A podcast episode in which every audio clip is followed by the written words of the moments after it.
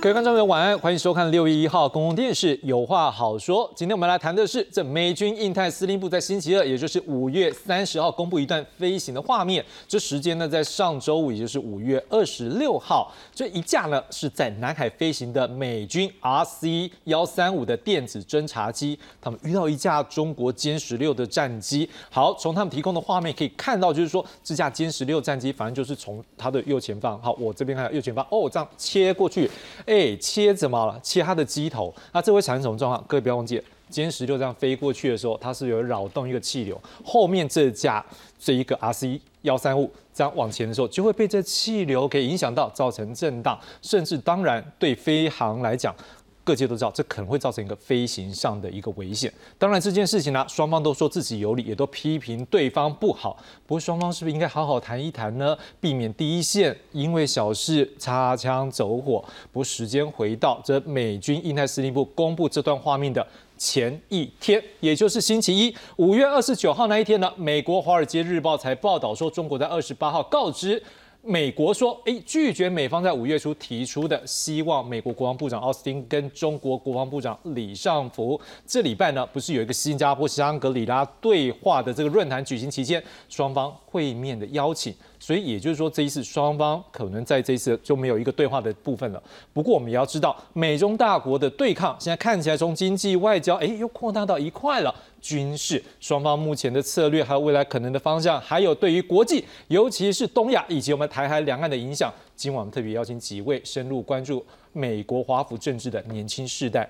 为您解析。介绍今晚来宾，第一位介绍是美国德州山姆休斯顿州立大学政治系副教授翁吕中翁老师。主持人好，两位来宾好，各位观众朋友们，大家好。好，谢谢 Daniel，曾经担任过我们国家驻美代表处政治组组长的台北市议员赵一翔。主持人好，大家晚安。好，谢谢 Vincent。接下来介绍的是美国哈佛大学费正清中国研究中心研究员尹立桥。哎，大家好。好，欢迎 George。好，今天晚上呢，我们一开始就先从美中军机的事件来看起。画面中，一架中国歼十六战机突然从右侧快速斜切到机头前方，迫使美军这架 RC 三五侦察机飞过歼十六的喷射尾流，造成机身剧烈晃动。美国印太司令部公布这段影片，指出二十六号美国军机在南海上空飞行的时候，遭到中国军机拦截，并且进行非必要的挑衅飞行动作，双方距离约一百二十一公尺，根本是罔顾飞安。美军强调，这是依照国际法的例行性通过。事实上，去年十二月，中国战机跟美军的 RC 三五也才在南海发生类似事件，当时美军被迫采取规避动作，避免碰撞。学者分析，美中在南海角力已久，这次可能跟周末即将举行的香格里拉对话有关。国他会希望的就是塑造出中国，它是一个会去破坏呃当当地秩序的一个角色。在这一个香格里拉会议之前，是让各国有一个共同的共识，对中国有更多的一个你要说踏伐也可以。由于前一天中国才拒绝美中防长在香格里拉期间进行双边对话，外界分析可能是北京不满中国防长李尚福遭到美国制裁，也让美中关系回暖受阻。白宫则表示，军事对话相当重要。military military conversation uh, is obviously critical to avoid any misunderstandings or uh, certainly avoid what we see as competition uh, into conflicts. 目前南海紧张持续升高，菲律宾海防队二十九号宣布，六月一号到七号将会在马尼拉湾出海口跟美国海岸防卫队还有日本海上保安厅首度举办三国海防部队联合演习，致力强化警备能力，应对中国挑战。记者韩一炮组整理报道。好，回到现场，我们先来看一下这个事件的整理。因为对于美国来讲，过去在南海就曾经有过这样的事件，擦枪走火，哎，真的飞机掉下来，这当然有点恐怖啦。所以。为什么双方都很重视，也是双方都有一些警觉性。我们来看一下这个事件双方的应对。来，我们现在看到的是，在美军印太司令部在五月三十一号那天发出新闻稿，他们说前一个礼拜，这个中国一架歼十六战机要去拦他们的电子侦察机 RC 幺三五的时候，哎，飞到它的机头，哎，我们以前听过是不是这个开船的时候怎么抢船头，对不对？这是闯抢机头嘛？不是啦。但真的很危险，因为你飞过去，我刚刚讲过，那个尾流的串流，那一个乱流就会造成后面的危险嘛。所以美国当然很不高兴，他们就发布一新闻稿，而且把影片都丢出来了。所以他们强调，国际法允许范围内，希望他们是安全负责任的飞行、航行跟行动，他们也希望各个国家都能够照国际法来讲来做好。那当然，中国外交部发言人苗林毛林他在呃这个部分他就来回应了，他就讲说，可是。你是说国际？他认为他不是啊，因为他强调说他的中国国家主权的部分，所以他反而是批评美方你是长期频繁的派军舰、军机来到这边靠近来做侦查，所以他反批说这种挑衅的危险行动是引发海上安全的一个根源，他要求美方立即停止。好，那在六月一号的时候呢，美国之音这边的一个报道就是说，有两位没有具名的美国国防部官员是表示说，向他们发现了，好，中国的军机跟军舰这段时间以来是令人震惊的，增加挑衅挑衅性的一个拦截行动，而且他们认为这些有风险的拦截恐怕会造成不安全事件，或者是双方的误判。好，接着我们继续来看到的是。对于这样的一个状况呢，还有一个新闻我们要带各位观众一起来看的。好，这个是五月三十一号今日美国 USA Today 它的一个报道，他讲说啊，在美国的阿拉斯加这边呢，可以说是美军的这个最先进的军事能量还有高阶演训的驻地之几个美军基地。好，那所以说。变成这边，他们就认为有这军事价值了。好，所以美国官员也表示，最近他们也发现好几次，好像有中国的公民来到这边伪装成游客，可是他们觉得好像不是一般的游客呢，好像是要渗透美军基地呢。这样看起来是不是就变成是间谍了？好，所以有官兵还向这个 USA Today 他们的记者透露说，有一次拦截一辆载有中国公民的车辆的时候，哎，怎么会发现一架无人机？一般去旅游会带无人机吗？哎，可能他们很专业了哈。不过乘客刚刚表示说，哎，他们迷路了哈。然后，所以美国国防部副部长希克斯。回应这件事情的时候，他是说美军正采取一系列措施确保基地安全，不过他没有说明具体细节。不过各位要知道一件事情，这个希克斯并没有否认这件事情，看起来对这样的一个报道，他是默认可能有这样的状况。不过当然，美国之音他也要。去问了，就是说，哎，今日美国有这样的一个新闻报道啦，你中国驻美大使馆你要怎么回应呢？好，他们的发言人刘鹏女士表示说，这相关的指控纯属恶意编造。我想请问一下，Dennis，就你平常生活他们在美国啦，我不知道说，就美国目前来讲，看到跟美中这样对抗，在军事对抗，不管现在看南海，或者是说他们也发现。这个阿拉斯加这边的基地，因为上次我们看到那个美国气球，啊，那飘飘飘也飘经过了这阿拉斯加，现在他们就直接告诉你说，的确我们在阿拉斯加，他们报道自己讲的嘛，有一些很厉害的这个技术，或者是有一些很强的演训的一个军队的一个运作都在这边了，所以他们可能会有兴趣来这边看。你怎么样看？说这个美中大国的这个博弈对抗，是不是现在扩张到军事了嘛？是，其实大国博弈有很多层次来看。大国博弈，我们先说，就是美国根据美国最新皮尤中心的调查，民美国的民调，百分之八十三左右的美国民众对于中国是有反感的。在这样的一个背景条件之下，你可以想象得到，像这样的消息在美国的媒体上面曝光，事实上在美国是有一些共鸣，是有一些共，是有一些这个反应的。那当然也就造成了政治人物可能也会在针对这样的议题上面采取比较强硬的态度。所以，我们说现在我们是不是是不是美中之间的博弈已经进入到了军事上面的对抗？老实说，军事上面的这种竞争或者是秀肌肉，双方都不会，中美双方都不会放软，都不会示弱，因为现在是大国之间的竞争嘛。我们现在看到的是，因为立场的对立，我们可以看到美国的官方、中国的官方，事实上在立场上面是完全踩在对立的方、对立的位置上面。在立场对立的情况之下，行动对立是可想而知的。所谓的行动对立，就是我们看到的。战机上面的这个交锋，军事上面的交锋，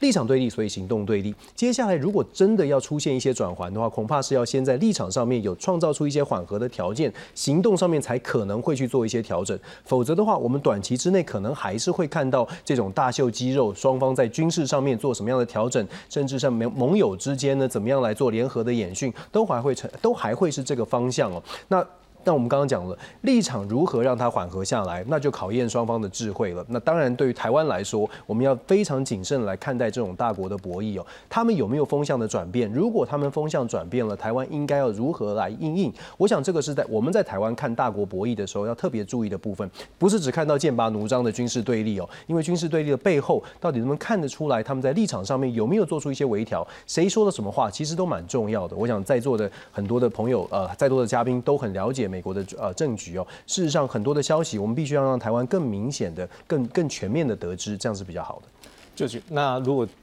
跟着 Dennis 他的说法，那我可能要请教你一件事情：说如果双方现在都秀肌肉，但是彼此也要维护自己的利益，说想必他们也留一条线，就是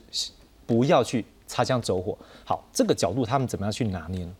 ？OK，我觉得有一点是，呃，美国现在常常讲所谓的这个 strategic competition，就是说大大国之间的这个竞争嘛，对不对？但是 competition 对，但 competition 和这个 confrontation 是不一样的，对抗和这个冲突是不一样的。所以实际上双方当然都呃对对方非常的忌惮，但是还是有一条他不会去横跨的一个这个线。因为从美国或中国的角度来说，其实现在有直接的冲突都不符合呃各自的利益。那具体上来说，从美国的这个或华府的这个角度来说，今天如果呃，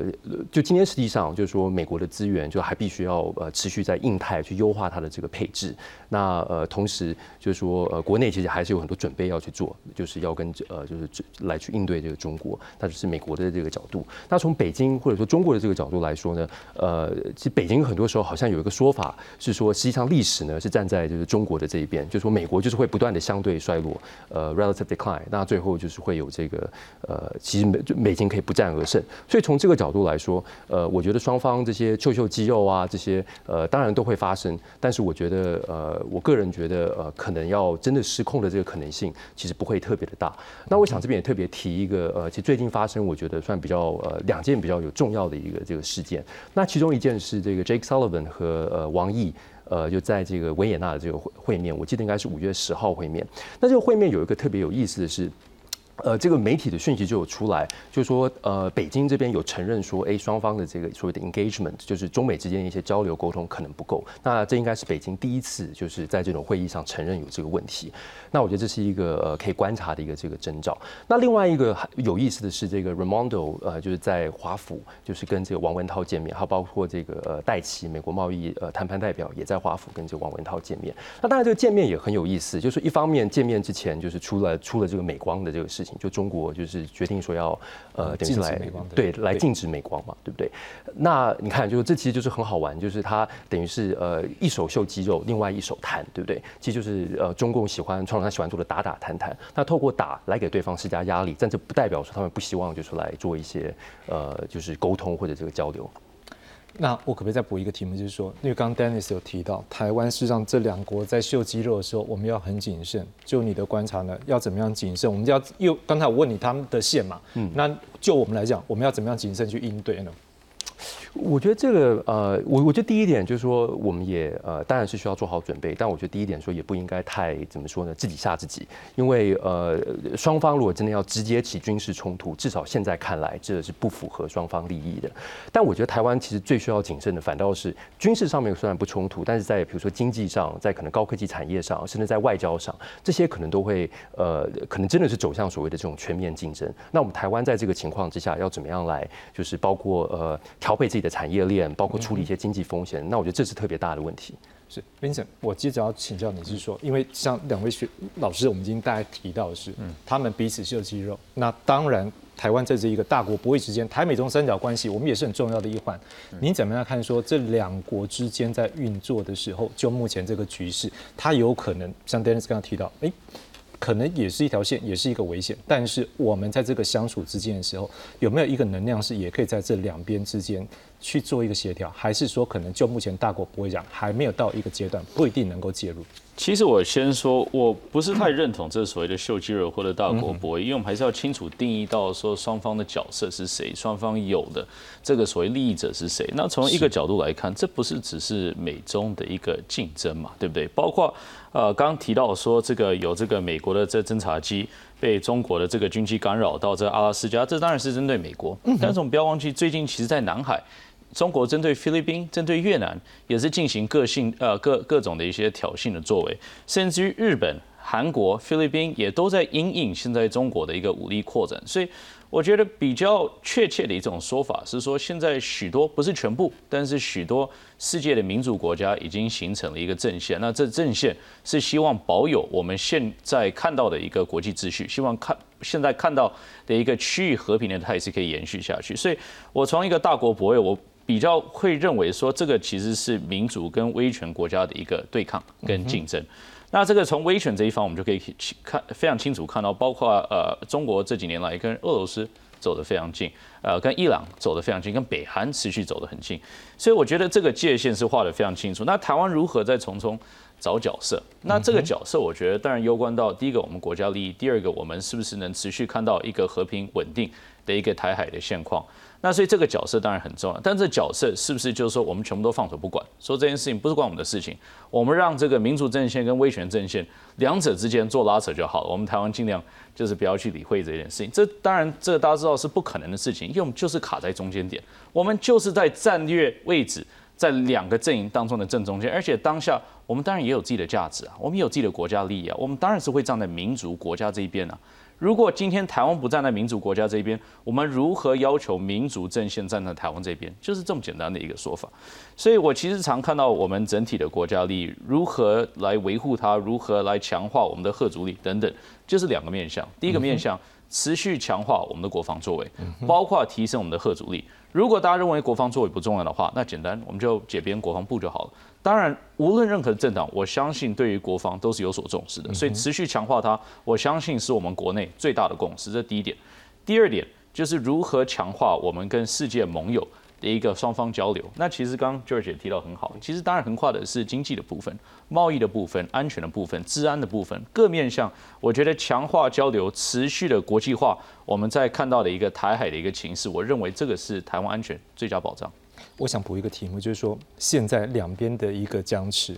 对我们来讲一定有它的好跟不好。所以说他们有对话的话，你觉得对我们的好会增加，还是说不好会增加？我觉得对话是好，是好的啊。我认为双方都不想要战争，我认为双方都希望看到和平，我们也希望看到和平。所以我觉得从这个部分，我们的利益是完全重叠的。是，我觉得美方在这一点上是施出蛮大的诚意跟善意的，包括他们希望双方的国防部长可以坐下来讨论，讨论什么呢？就是避免像这样子的一些军事事件。造成擦枪走火的可能是，所以我认为美方是非常致力这一点，对我们整体的区域安全是好的。好，如果这个对话是好的，我们也当然是欢迎。所以我们现在来关注的是，为什么他们现在的对话好像没有办法成？我们先来看一个整理，各位观众朋友，我们先来看到的是，这个是在五月二十九号，美国的这个哇那个《华尔街日报》（Wall Street Journal） 他们呢是向美国国防部提出一个问题，好是说，哎，你们之前是不是有要邀请？这一个两呃，就是中国的国防部长李尚福呢，跟美国国防部的奥斯汀来见面呢，结果这一个《华尔街日报》得到美国国防部在五月二十八号的一个回复是说，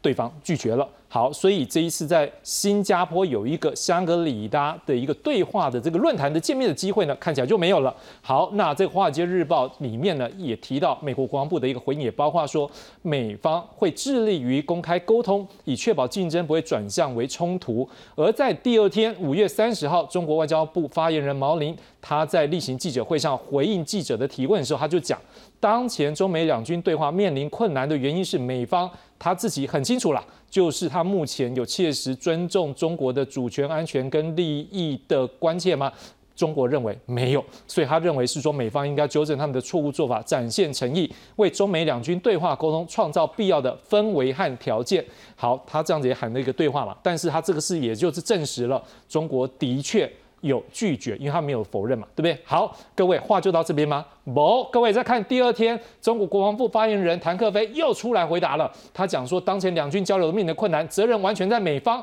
美方一声一方面口口声说要加强沟通啦，另外一方面又不顾中方的关切，制造障碍，所以他认为是破坏两军的互信，这不是致力于沟通的应有态度。诶，话还是说的很强硬。所以这时候，各位，美国之音也来一篇报道。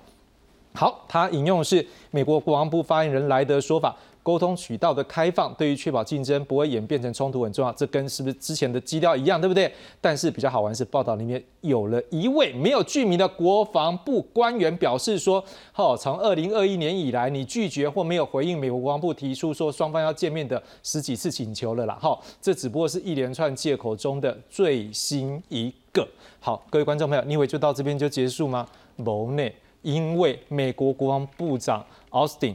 他今天去日本访问，好，所以他在日本东京呢有了一个访问。我们先来看看这访问相关新闻，回头再告诉你这个访问最新的消息。美国国防部长奥斯汀赴日访问，上午与日本防卫大臣冰田敬一进行会谈，强调考量到中国以不透明的方式持续强化以核战力为主的军备，美日将会进一步强化在军事同盟上的核阻力跟应变能力。We are deeply concerned by the PRC's coercive behavior and its attempts to undermine the rules-based international order through new bilateral mechanisms. Working together on advanced technologies, including hypersonics, autonomous systems for teaming with fighter jets, and advanced air defense systems. And we're increasing cooperation between our defense supply chains 这是奥斯汀从上任以来第七次的印太访问之旅，他也再次强调印太地区和平稳定的重要性，并且批评北韩发射军事侦察卫星，虽然失败了，仍然造成南韩跟日本民众的不安。North Korea's dangerous and destabilizing nuclear and missile programs threaten peace and stability in the region and violate international law. We stand with our Japanese and ROK allies in the face of North Korea's continued provocations, including yesterday's claimed space launch. 面对国际社会批评北韩，北韩领导人金正恩的胞妹金宇镇则是透过朝中社发表声明，表示北韩有权发射卫星跟捍卫国防的权利。那些指责北韩并且早已经发射军事侦察卫星的国家，也应该受到谴责。还骂美国是一个无赖国家，即使北韩以气球发射卫星，美国也会说这是违法跟具有威胁性的。声明中也强调，北韩的军事侦察卫星将在不久的将来很快会进入太空轨道，并且开始执行任务。而根据南韩军方的情报显示，北韩最快可能在六月十一号进行第二次的卫星发射。各位新闻陈述比议。好，根据美国之音的最新报道，这奥斯汀呢，他在这一次跟这个日本的国防部长对话的时候，他们防卫大臣对话的时候，他还有讲到说，这一次没有机会跟中国的国防部长在这个香格里拉见面，他用了一个字眼叫做“不幸的”，这是一个不幸的。他为什么认为这是一个不幸的？因为他担心是说，现在如果双方有一些特殊状况，会不会在某个时间点会发生一些导致局势失控的事件？而这一次呢，日本的防卫大臣也在这个会会面里面，他也表示了，好，他们认为现在单方面改变现状，尤其台海现状这件事情，他们是不能容忍。所以现在美国跟日本也正在同时开发一些包括拦截高超音速的这个先进的技术，要应对中国带来的挑战。诶，看起来这话对着中国都对得很硬哦。好，可是中国要不要跟他对话？现在不要，对不对？结果中国跟谁对话？来，我们看一个很特别的人，我们都很有名的，叫做开车那叫什么？特斯拉。来，我们看一下他跟特斯拉怎么见面。来，中国外交部长秦刚，他他跟特斯拉执行长马斯克来见面。好，右上角看那个照片哈，好，两个都笑容很灿烂。来，我们看到秦刚就当着这个马斯克面前讲啦，拿特斯拉汽车来比喻啦，要把中美关系发展好啦，就像要把这个方向盘抓好啦，然后双方互相尊重，及时踩刹车，避免危险驾驶，善于踩油门，推进互利合作。好，马斯克也回答了。不过，当然我们先讲了这个马斯克说法是根据中国外交部他的新闻稿上面所说的，马斯克是说美中的利益交融就像连体婴一。一样密不可分，所以他反对脱钩断链。Dennis 啊，我们都知道一件事，大国要去对话，一定有他的策略跟他的利益，这而且有他的进程，不会很轻易就做。现在中国在这一部分，他去停下来，美中各自有什么想法？他停下来是国防上面的对话，但是你看他可以见到这个经济上面的一些一些放话，这个策略其实蛮清楚的。我们先说，就说基本上在国际关系里面，我们在讲说贺组，其实贺组包括了硬实力的军事上面准备，另外很重要的是外交上面的沟通，其实这些都是有一定的这个贺组的效果，两者相加，它的贺阻力才能真正达成，否则的话只有军事很有可能就朝向战争的方向前进。所以既然讲到贺阻力，其实中美双方都在创造他自己的这些条件。对于中国来说，其实最近。兰德呃，这个呃，Round Corporation 他们有一个有两份报告都有很有趣，其中一份呢特针特别针对北京到底如何，尤其是习近平这个主席到底如何判断自己的实力哦。他讲到了习呃习近平可能认为中美之间的竞争是一个系统性的系统性上面系统性的战争的这个呃对抗，系统性的对抗里面包括了几个要素哦，其中之一呢四个要素四大要素，第一个是这个政治的政局的稳定，就是说双方的政局稳定是系统性的对抗，再来。来呢国内的经济、国内的政情的稳定，然后还包括了军事科技以及战争的准备。如果我们从这个四个面向来看呢，军事科技跟战争准备，或许中国现在还不是这么样的强势，足以跟美国来竞争。但是中国可能在他的看判断当中呢，政治的稳定度，以美国的民主可能有呃蓝红两党的竞争，美国的稳定度可能是中国可能可以抓到的美国的软肋。那另外一点就是我们刚刚特别讲到的，讲到的国内的情况哦，美国国内经济上，我们最近看到的美国的国债的问题，其实它某种程度反映的是美国的经济的状况，确实对于拜登政府或者任何的美国总统未来的美国的执政执政当局都要去面对的民生经济问题。中国在这样的一个中美竞争的大国的竞争当中呢，他可能去思考的是。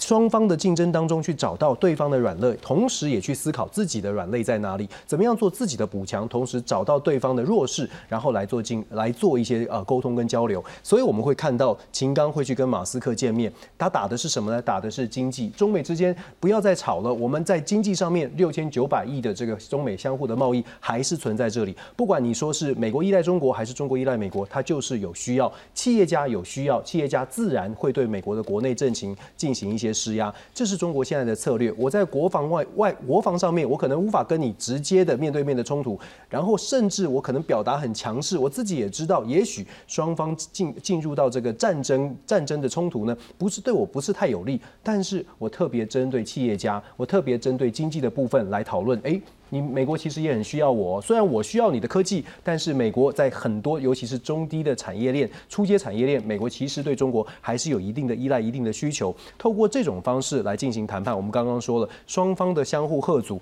军事上面的准备也要，但是在外交谈判上面，中国现在看起来找到的这一条路，就是经济的经济的这条路也相当的重要。那美国如何回应呢？我想这个这个当然就是拜登总统的一个考验了。我在军事上很强，可是我在经济上有没有办法来做相？相对应的呼应，是不是跟中南美洲进行贸易的往来，或者是跟台湾有更多的贸易往来，是不是能够补足中美之间这个贸易上面的互相的依赖？这些是美国的挑战，当然这也是中国的策略。就许，那你觉得呢？既然美中之间要恢复对话，大概什么样的时间有可能？就是说，可能在什么样的契机之下有可能恢复？而且恢复，我们也知道，之前像是布林肯这外交部跟外交部这样的一个大的一个国对国的一个角度，或者是说像在经贸的部分。好，这个也是美国一直想要去对话，你怎么样看呢？有什么样的契机可能双方恢复？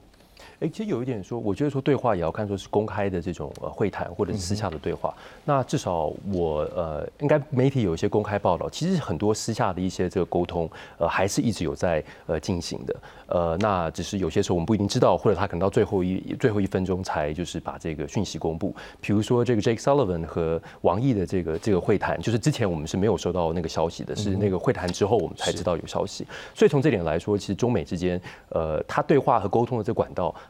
呃，当然是有一定的这个问题，但是总是没有说完全呃，就是就是完完完全这个断掉。那呃，哎，不好意思，主任，我想回去再来讲一下，就就翁教授有提到的，我觉得有有有两个议题就特别重要。第一个是所谓这个稳定性的这个问题，然后另外一个是所谓呃，另外一个是这个经济的问题。那如果说稳定性的话，就是说呃，这个兰德这个报告，我呃倒不一定会完全的这个赞同，就说这个稳定性这是中国的一个呃这个呃等于是一个优。优势，因为像现在，其实我觉得我们台湾，呃，像刚才我们讲到说台湾面临的风险嘛，那其实台湾所需要面临的其中一个风险是，习近平不可能呃永远做下去。那呃，就用一句大陆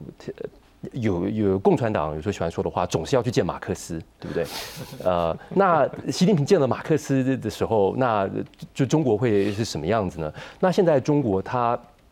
传统上，共产党的他的这个所谓领导人更替的这个呃制度，实际上已经被改变了。那这个实际上会创造出一个非常大的一个呃地缘政治，也以至于经济方面的这个风险。那我觉得这个其实呃我们可能都需要去多去思考一下，说台湾在这种情况之下，可能要怎么去应对。那再回过头来讲这个经济的这个呃经济的这个议题，其实最近中国呃我觉得才开了一个会，我具体的时间忘了，就是把一堆这个美商，像大的美商，像像比如说呃什么 Johnson Johnson and Johnson 等全部聚集在一起，说就是还是要那个那个那个还是很鼓励，就说美方就是来投资。但是当然另外一方面就是呃实际上最近就是中国有一连串的这个所谓的 raid，就是跑去那个呃有点像是那个调查一些这种美国在中国的开的这个顾问公司嘛，对不对？所以从这点我觉得也很有意思，就是说这个经济上来说，呃一方面中国需要美国，但另外一方面中国对美国又非常忌惮。那我们接下来这种情况之下，我们要怎么样？就是当然这也会对台湾，由于是我们很多台商在大陆也有投资，然后跟中国跟美国产业链也有一些关联。那我们要怎么样来应对这种特别矛盾的关系？我觉得这也是一个我们可能需要需要去思考的一个问题。Vincent，那我们想进一步问你啊，因为你之前在华府的时候，你要负责政治组的一个身份，但也要穿梭国会，还有包括跟他们的一个政府部门也要去对话。嗯，你怎么样看说他们可能透露哪些资讯，让你会大概感觉到说他们现在美国，因为我们就先讲美国这边哈，美国在应对中国的这一个双方的不管是对抗或者是要对话的时候，他们有一些策略或者是他们的一个依据的想法是什么？其实我需要这样说，我当时担任这个政治组长，其实是在主要是在川普任内，那大概横跨到拜登总统任内，大概只有半年多的时间。那我们主要其实是针对美国政府、智库界等等等等。其实国会的部分是我们另外一个组在负责的。那所以针对这个，我觉得美国政府的政策，我觉得其实确实从川普到拜登有非常大的差异。那我觉得从川普我自己的观察在内，是说很多的决策最终是依照他个人的喜好、他个人的观点、他个人的思考模式。那不是说所有这些思考模式都错的，有时候他思考模式是对的，但导致不好的结果；有时候他思考模式错了，但导致好的结果。我举个例子好了，其实像美中贸易这个战争这个部分，其实是。取决在他二十几年前，川普就曾经说过啊，我们这个不公平的被对待啊，我们这个美国的这个所谓的工厂全部都要移去中国去了，因为他们的这个相对的工业竞争比我们有优势等等等等。那所以他后来就导致这个所谓贸易战，但是拜登政府也延续下去了。他认为说，哎，整体而言，这对美国经济、对于保护美国的产业，甚至对于吸引外资回流是好的一件事情，所以要留下来。所以至于好或坏。你知道，就是说必须把它分开来，它的起源是什么，跟它最后的结果是什么，不一定是完全的一个连接。但我需要说，所以美国看待中国确实有变化，但是我觉得现在共和党跟民主党在内，其实大家有一个共识。那这共识是什么？就是中国确实对于美国、对于世界民族秩序、对于世界稳定、对于世界和平构成一个极大的威胁。那这几大威胁，其中一部分就是像刚 George 说的，来自习近平第三任。习近平第三任，这个是过去从毛泽东之后就没有看过的一件事情。那第三任的正当性在哪里？那如果他今天公开承诺他要解决台湾问题，甚至要统一台湾的话，那他人家国内会不会也对他第三任有所期待？甚至于你如果要角逐第四任的话，你对第三任到第四任之间，你的正正你的正当性在哪里？为什么人家要给你第四任？你是不是至少要完成所谓的共产党的历史大业？所以我觉得这就是大家会观察的一个地方。但是我要讲马斯克的部分，因为 Elon Musk，我觉得他真的是一个很特别的一个人。那特别不是一个赞美啊，但是我必须说，现在中国需要他，但他也需要中国。嗯哼整个特斯拉其实从二零。呃，二零二零年到二零二二年两年之间，它的 market share 跌了五趴，从十五趴到十趴，它的 market share 大幅的往下跌，因为中国本身的这个电车厂非常快速的提升，而且速度，而且而且技术、价钱各方面都有优势。那中国也需要 Elon Musk，为什么呢？因为中国发现，在过去因为是 COVID-19 的关系，很多外商撤离，很多外商认为说中国的企业环境都要不友善，所以他需要吸引这些外商回来中国，对中国的企业啊呃经济导致一个好的一个结果出来。所以目前是一个彼此都需要彼此，但是我们看到过去的历史，是说当彼此不需要彼此的时候，像这样子的一个利害关系很快就会散。嗯哼。对，好，这个阶段我们大概提到这边的时候，我下一个阶段我要问三位一个问题，因为刚 Vincent 有大概点到了，就是说现在到底美中在想什么？可是我们知道一件事情，哎，大国他今天在思考的模式，假设美中大国在讨论他们的一个应对的时候，呃，我们假设啦，他们会不会想到台湾？我我不知道，看三位的想法，或者是说他们会不会顾虑到台湾，或者是把台湾放在里面很重要的一个部分吗？那这时候我们要怎么样去应呢？我不知道 Dennis 你怎么样看呢？他们两国现在在想的时候，他们的最大利益，或者是他们思考部分，会怎么样去做一个他们的想法？那这部分台湾的比例大概是多少？你会怎么样思考？台湾的比例大概是多少？但很难量化，这个大概没有什么人可以讲得出来。但是我们可以确定的是，中美之间的大国博弈哦，他们在考量，尤其是在谈判桌上。考虑的呃点会非常多，主轴就像刚刚 Vincent 有特别提到，其实现在在华府，尤其是共和党跟民主党出出现了一个很罕见的共识，这两个政党事实上在很多议题上都是对冲的，可是罕见的共识是觉得中国是一个很大的威胁，这个毫无疑问。现在问题就是说双方的 approach 是不是一致？其实现在民主跟共和两党两两双双方的这个呃采取的。手段跟策略可能是会有一点点落差，会有一点点差距的。尤其是民主党，民主党可能还是比较锁死在所谓的经济科技上面。那共和党当然是相对比较鹰派的，尤其他现在是在野，在野就特别要把一些比较强势的议题展现出来，这样子才有可能在宣传上面、在立场上面可以更凸显出来。因为对美国一般的民众来说，外交话题并不是美国选举当中侧重的话题，相对来说，外交其实并不是大家关注，因为不是大家关注，所以这个所谓的中国话题就必须是跳脱出外交之外的，可能要牵涉到经济，可能要牵涉到更广的层面，包括刚刚 Vincent 也特别提到的民主对威权，这些都是要拿到这种层次来说，一般的美国民众才会有感说，哦，原来站在对跟中国的对立面，这这个这些政治人物是很好的，是为美国呃有利的，他们才有可能得到选票。其实政治人物大部分还是以选票的考量。那至于说台湾的话题，我们说老实话，如果在华府，如果在美国的重要的都会区哦，一般的民众可能他的知呃教育程度稍微高一点的，他大概可以大概会关注到所谓的台湾、亚太、印太战略。可是，一般的非常一般的美国的普罗大众哦，美国三亿三千万、三亿四千万人口，真的很多人对于台湾的问题还是一知半解的。所以，如果我们在台湾说呃台湾可能很重要，在某种程度来说，精英圈、智库圈会会很重视台湾。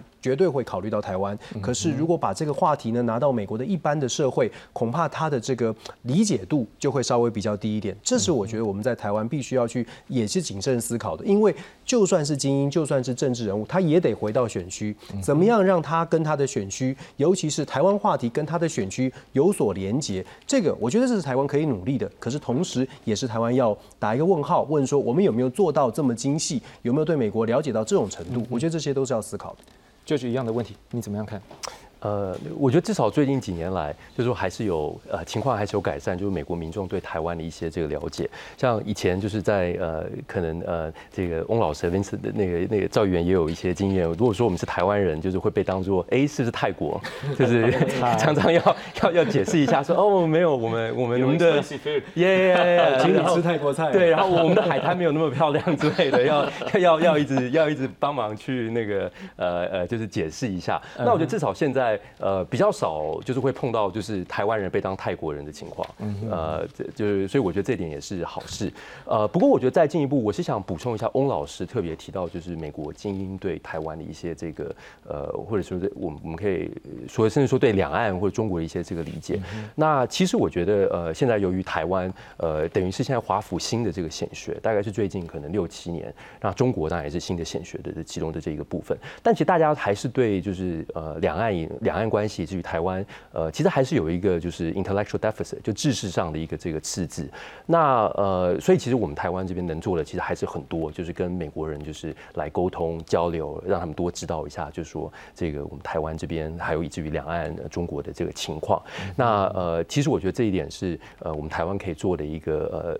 更具体在提升台美关系，这可能是其中一个战略。就我们不只是可能跟美国在比如说经济上合作，呃，比如半导体或者在军事上合作。我一起讨论说，哎，怎么应对一些区域的威胁？而是也也在呃，就是知识上，就是 intellectually，就是呃，在知识上也来合作。可以的，应该是尽量去追求。就比如说从前，呃，比如说可能新加坡，就是它有呃对美国的一些这个作用。就从前新加坡，像李光耀，就是大家都认为说，哦，he's a wise statesman，就他是一个非常有那个见识的一个这个领导人。那大家有什么问题，就会都会来请教他。那就是我觉得台湾实际上现在也有这一个呃，可能我们我们也可以有这个空间，就多来跟美。国就是多来就是呃介绍一下说包括台湾的情况，以至于呃就是这个两岸的这个情况。那我想不好意思，最后再加很很快的再加一点，就是说两岸这边的话，就是呃呃或中国这边的话，对不对？就是说我们呃转过。呃，就是呃，我们之前有在讨论到中美这个交流的一些问题，就中美可能现在交流就比较就是断掉。那其实这个呃呃，我是就是我知道情况说没有完全断，但的确是就是说跟从前相比没有这么的这个热络。那在这个情况之下，实际上美国它真的也很需要就是透过各种管道，包括台湾能够提供的一些管道，去有一些新的这个资讯。所以这也是一点，就是说实际上在中美这种外交的这种争端下，实际上台湾在这方面也可以发挥更大的这个价值。那我们重要。就是很重要，不能妄自菲薄。好，两位老师都告诉我们一个点，实际上这也是我为什么要丢这个球出来，是因为如果说我们在这个两国之间，我们也要争取我们的最大利益啊。所以我也好奇说，你们在美国观察到的是说，他们心里有多少我们这样子？好，那很高兴，就是说，的确你们也都证实，就是说，现在是一个险学。但是就像。呃，我觉得在乌克兰这事件，我们有看到一些报道，事实上并不一定是所有的美国的民众都是很力挺，但是目前看起来好像，如果他是些显学的时候，这个支持是有的。对于台湾来讲，是支持是有的。那所以说，我们能够可不可以就这个基础上，我们要争取更多像这国际空间或什么呢？我们来看一个部分，就是说这个我们的驻美代表，好，我们的肖美琴呢，她则是呃在。这几天他是有参加一个在美国那边有呃有一个这个叫早餐会，所以他一个说法，我们来看一下他的一个说话的一个内容，我们来进一步来问一下 Vincent。好，我们的小美强是在华盛顿的时候，这一个早餐会他是有讲到是说，好，现在呢，事实上在我们台湾国内呢，不同的政党。都最大的共识、最大共同点呢，就是要保持台海现状的共同意愿，而且基本上好像很多的民众都是觉得什么呢？我们跟美国之间关系是可持续的，所以目前他觉得就是就不管这个大选结果如何，美国应该可以放心的是，我们会有一个持续的稳定的国际的愿景。好，而且在这一次呢，小美琴她还有提到一点非常因为她好像有提到说，现在好像。美国的十大的这个贸易的这个伙伴里面，也只有跟台湾好像是有这个交相交互课税了哈，重复课税这件事情，所以他也希望，哎，美国这点势必要来帮我们？我们已经看到是说，现在是不是已经开始在做这件事情，就是说利用我们双边的好的关系。那包括在今天，我们应该现在最新消息是说，我们的台美倡议贸易倡议的部分，好，应该好像如果没错是今天会来做一个签署，这是不是代表是说，我们已经开始利用台美关系的一个升级提升？开始也让我们台湾，不管是国际能见度，或者是我们本身的一个经济或国际利益，也要趁这机会要拿起来。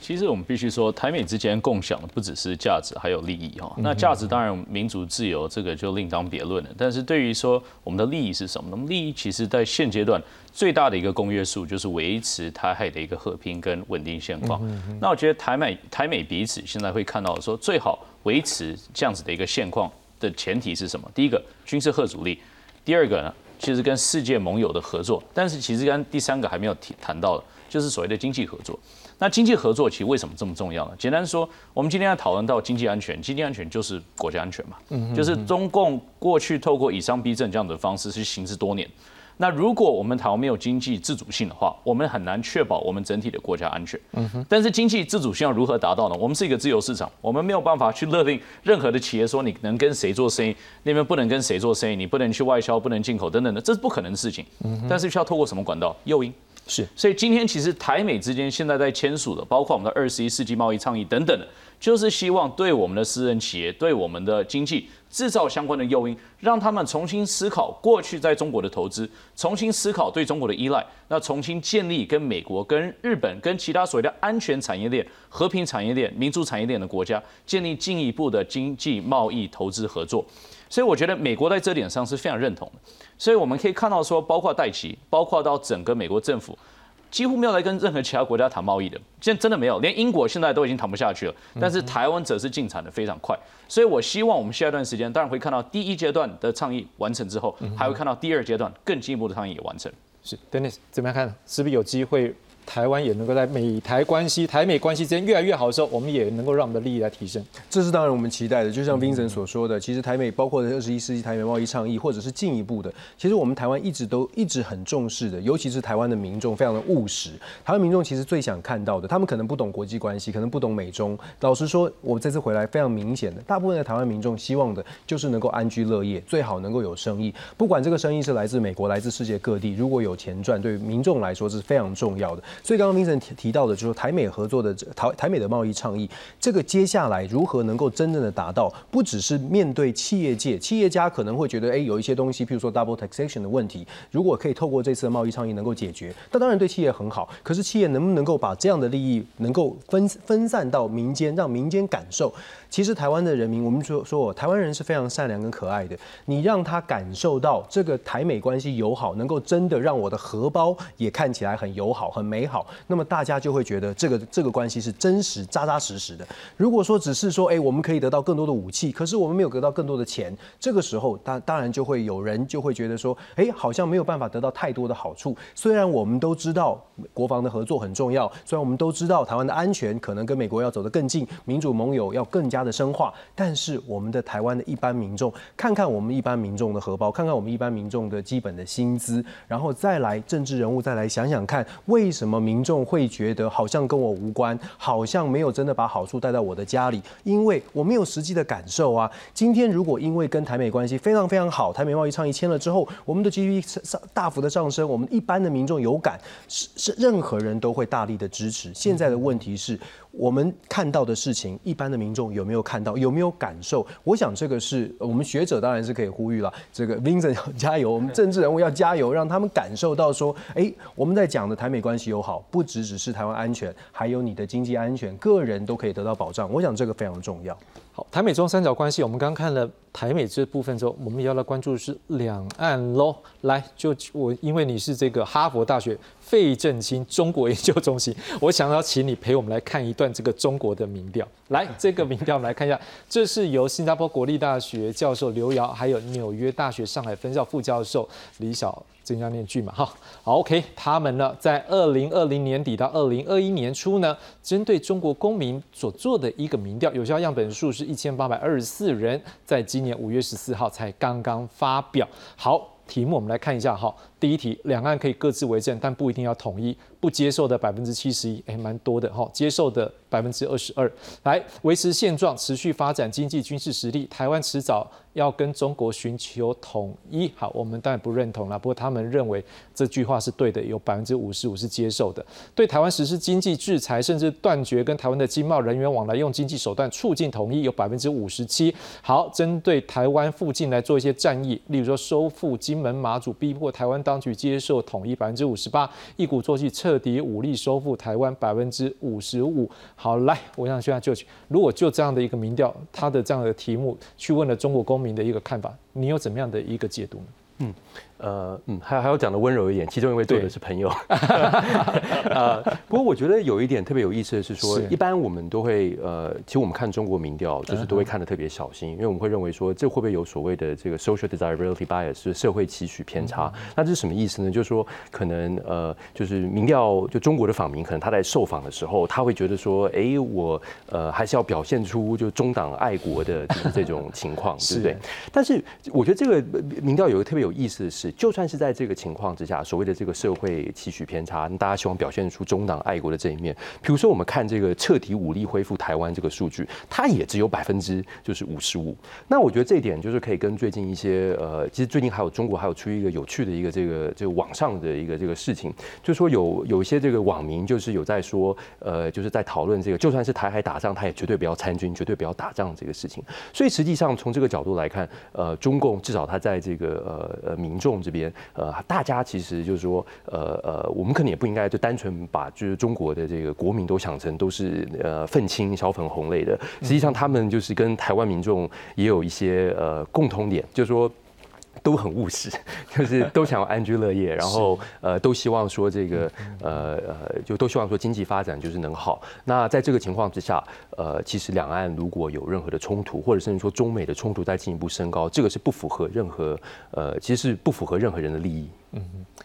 ，Dennis，你怎么样来看这份民调呢？我就 follow 刚刚这个 echo 呃 George 刚刚所说的 social desirability 的问题，这很明显的，就是说面看待所有的中国的大陆的民调，事实上我们都要非常小心的解读。其实这这五个题目，我们抽出来这五个题目，刚刚尤其 George 讲讲的，一鼓作气彻底武力收复台湾，在这样的情况之下，明明政治正确是说我们应该要全部支持，但是只有百分之五十五，它某种程度呈现出来的现实很有可能比这个比例更低一些哦，更低。其实跟我自己现在在做的所谓的精英的民调，我们做美。中台三地的精英的面访，也呈现类似的结果，就是说在在台湾跟美国可能觉得哎武力犯台的机会稍微高一些，可是在呃北京在中国大陆内部的这个学者智库做出来的反应，相对来说他们觉得其实现阶段没有武力犯台，没有武没有武统的这个必要性哦，所以其实这份一般呃一般民众的民调再次的凸再次的证实说，哎精英跟民众其事实上在中国大陆的部分对于武统他们现在并不是他们的优先优先选择。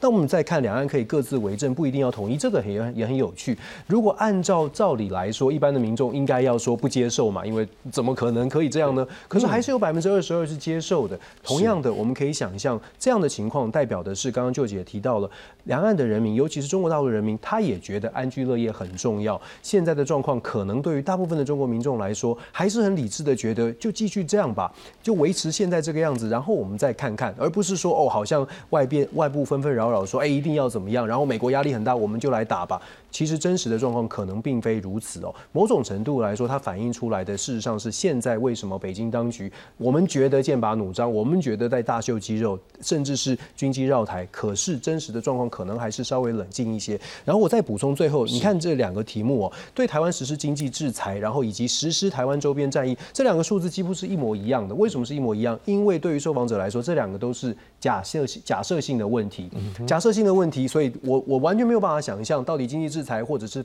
收复金门马祖是什么样的意思，所以我给了一个非常类似的答案。它再次的凸显，其实民调的 wording 是很重要的。在民调的 wording 在这样的设计之下呢，我们在某种程度上，刚刚舅舅也说了，我们其实也呃，Vincent 我相信也很清楚哦。基本上解读来自中国大陆的民调要非常的谨慎小心。但是我们看现在这个结果，其实大家可以稍微的冷静，就是稍安勿躁，稍微冷静一些，代表的是两岸不不论是哪一个政治人物哦，不论他们讲了什么，呃，两岸的政治人物不论他们讲了什么，其实两岸的和平目前看起来还是有一些空间可以去努力的。的确，有透过两位老师的一个解读，发现虽然看起来那个数字不是最多，但是也看到有些数字，它也反映出来有些民众的想法不一定一样。Vincent 怎么样解读？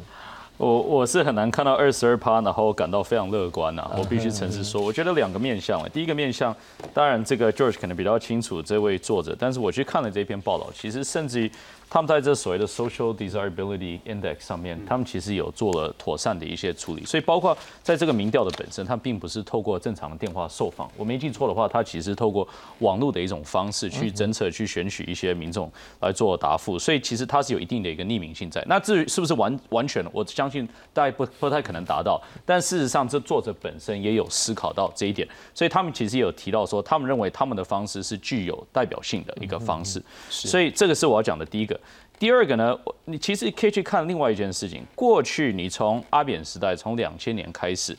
这个所谓的武力攻击、武力武武统台湾的相关比率是持续提升。持续提升，这是一个趋势。其实我常说，民调你看数字那只是 part of the story 一回事，你看趋势是另外一回事。那确实趋势反映的就是越来越多中国的人民是认同要透过武力来统一台湾，那这个也是事实。所以我看到这个二十二趴，我还是觉得这个才是重点，因为我觉得现在各党希望，我相信国民党、民进党、民众党各党都希望是维持现状，是维持和平稳定的现况。嗯，但是对于说七成一的中国民众而言，这是没有办法接受的，嗯这是没办法接受。统一是唯一的选择，这是习近平说过，国台办也说过，是多数中国人民可见也是这样认为。所以如何去引领这个态势，才是我觉得是目前为止我们政治人物，但是各党也好，要共同思考、共同来处理、共同来引领的一个方式。好，我最后大概剩下一个人，大概一分多钟了，是不是来讲一下，如果站在张这的基础下，也反映出来一些中国的这个社会的民意的时候，两岸怎么样能够改善？这关系，因为对我们讲，好像这是比较重要。我觉得两岸改善关系哦，其实还是一样啊，要创造出设定的条特定的条件哦。中美现在很紧张，很竞争，那其实台湾应该要有一定的角色。即便中美之间本身就出现了沟通的问题，可是我们的台湾，事实上如果真的要能够介入到啊，在两岸的和平的稳定发展上面扮演什么角色，恐怕还是得要建立出一种沟通的机制。不管它是民间第三轨的、第二轨的，还是第一轨的，当然要看各各各自的条件，以及对方是不是中国。北京当局是不是愿意用对等、比较有尊严的方式，但是重点是一定要有这种机制哦。它可能是民间的，它可能是学术学术交流的，它可能是某种层次的，甚至不涉及任何的政治性，但是一定要有这种管道，这是台湾必须要做到的事情。再来是怎么样让台湾的民众有一个比较强的核心的联合起来的台湾的所谓的共识，中华民国的共识哦。这个共识是说，今天我们要做好战争的准备，我们要让自己。知道说，哎，当兵延长一年，这个该该做的要做。可是同时，我们的政治人物可能也要去努力一下，让大家知道说，准备是一回事，我们的沟通机制有我们，我们也可以有这个呃能力来建构。我想这样子才能真正达成台湾的安全。George。呃，我想就先说，就是说第第一个就是说，呃，不管怎么样，就我们呃这个民调数字高高低低，但是呃我们还是要那个 vigilant，就是要就是还是要小心，然后还是要那个呃呃就是要进行的国防上面的这种，还是要备战，这当然是非常这当然是非常重要的。那呃呃这这应该是台湾基本的国策。不过再进一步说，我也想提一下，就是说呃之前这个 Vincent 有讲到民主独裁的这个对抗，对不对？但民主独裁这个对抗，呃，就我们也要去思考。那呃我们当然台美关系非常。好，对不对？但在民主独裁独裁对抗的这个格局之下，我们要怎么样也进一步可能扩展我们跟其他民主国家的一些这个关系？我想就最后特别提一下这个议题。嗯，Vincent，因为刚才两位老师都说也要增加对话，但是也不可否认，对岸现在就保持着有目的性的。我在猜，连二轨、三轨、四轨，不管几轨，他也都有目的性。那对于民进党政府现在该怎么办？其实对话真的是很困难。那原因不是在于我们，其实赖副总统最近其实也有直接讲说，他最希望共聚晚餐的人是习近平。其实这个其实大家会觉得他是真心讲这句话，他真心讲这句话，其实就是彰显民进党过去从来没有，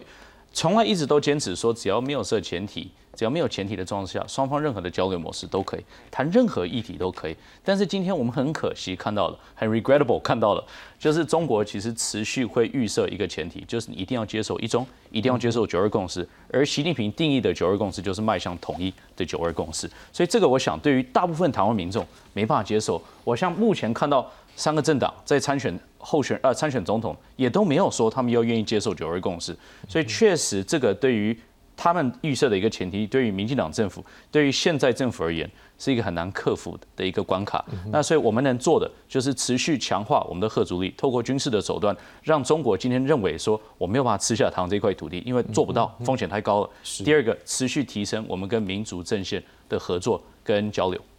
不过毕竟是一个执政党的角度啦，我我还是想要追问你这样的一个问题，是说有没有可能什么样方式是我能够顾好主权？我相信对三党。的有总统参选的的资格，他们都讲一定是顾主权。那我们可能是我就坚持主权角度，但是我们有技术性的可以增加彼此的对话，还是民间在开始可不可以？